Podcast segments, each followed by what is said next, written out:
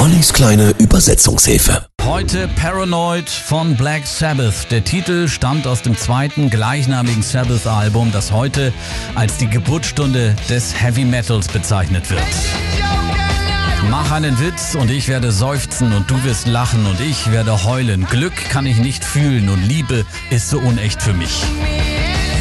Das Wort Paranoid taucht übrigens in dem ganzen Song nicht ein einziges Mal auf. Das Texten des Songs dauerte eine halbe Stunde. Rockhistorie schreiben im Schnellverfahren.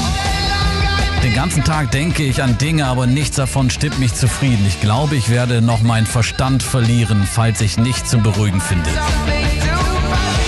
Bassist Gisa Butler sagte später über Paranoid, da ging es auch um Drogen, um den Zustand zwischen Paranoia Paranoia und anschließender Depression, wenn du ständig Joints raust. Und wenn du diese Worte hörst, die dir von meinem Zustand erzählen, sage dir, erfreue dich des Lebens. Ich wünschte, ich könnte das, aber es ist zu spät. Als die Nummer Anfang der 70er erschien, gab es nichts Vergleichbares und was heute musikalisch gesehen vielleicht harmlos klingt, löste damals vor allem bei Musikjournalisten totale Verwirrung aus.